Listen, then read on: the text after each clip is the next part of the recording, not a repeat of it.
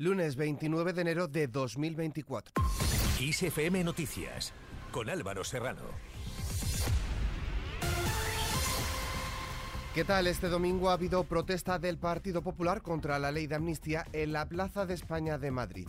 Allí se han concentrado 45.000 personas según la delegación del Gobierno y 70.000 según los populares. El líder del PP, Alberto Núñez Feijóo, ha remetido contra el presidente del Gobierno, Pedro Sánchez, a quien ha acusado de vender a España, mostrándose contundente con que se incluya en la amnistía a acusados por terrorismo. Sin embargo, no ha hecho referencia alguna sobre la operación Cataluña y el presunto espionaje a líderes del Prusés.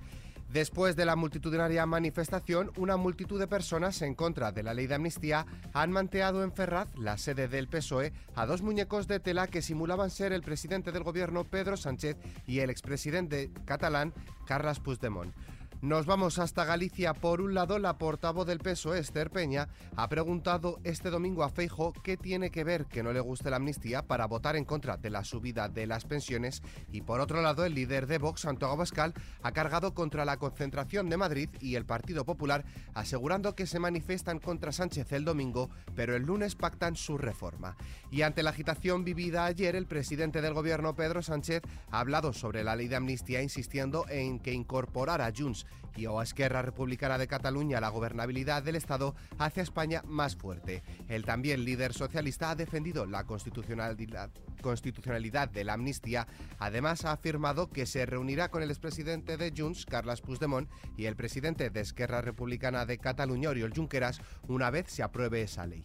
Pasamos ahora a hablar de las noticias que se esperan para esta semana. La ministra de Ciencia, Innovación y Universidades, Diana Morán, el secretario provincial de Valencia, Carlos Fernández Bielsa, y el secretario provincial de Alicante, Alejandro Soler, formalizan hoy lunes sus respectivas precandidaturas a la Secretaría General del Partido Socialista Valenciano.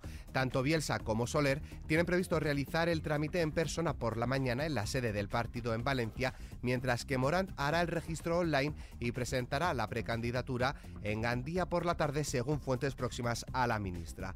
Por otro lado, la Agencia Española de Protección de Datos presenta hoy lunes su estrategia sobre menores, salud digital y privacidad con la asistencia del presidente del Gobierno, Pedro Sánchez. Iniciativa que, entre otras cuestiones, aborda el problema del acceso a la pornografía por parte de los niños y adolescentes. Cambiando de tercio, la Audiencia Nacional inicia este lunes el juicio por el llamado caso Nueva Rumasa, en el que seis hijos del empresario José María Ruiz Mateos y otras nueve personas están acusados por los delitos de estafa agravada, blanqueo de capitales, alzamiento de bienes y contra la hacienda pública.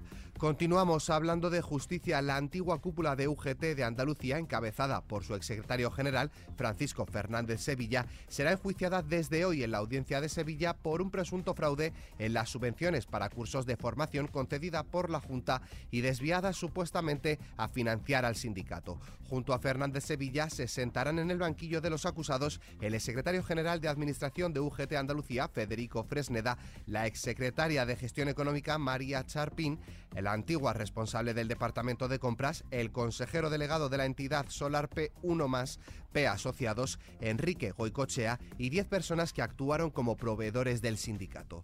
Más asuntos. El ministro de Economía, Comercio y Empresa, Carlos Cuerpo, debutará el miércoles en el Congreso de los Diputados y comparecerá para explicar sus líneas generales de actuación en esta legislatura. Además, el Congreso acogerá la comparecencia de dos ministros más del área económica del Gobierno, la del ministro para la Transformación Digital y de la Función Pública, José Luis Escriba, y la ministra de Inclusión, Seguridad Social y Migraciones, Elma Saiz. Mientras tanto, 12 municipios del área de influencia de Doña Ana han llegado a un acuerdo para distribuir una parte destacada de los fondos aportados por el Ministerio de Transición Ecológica en el marco de actuaciones para el desarrollo territorial sostenible del área de influencia del espacio natural Doñana firmado en noviembre entre el Gobierno de España y la Junta de Andalucía.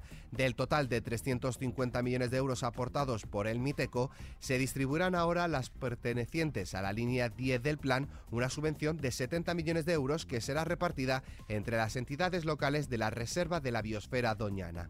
Terminamos echando un vistazo al tiempo.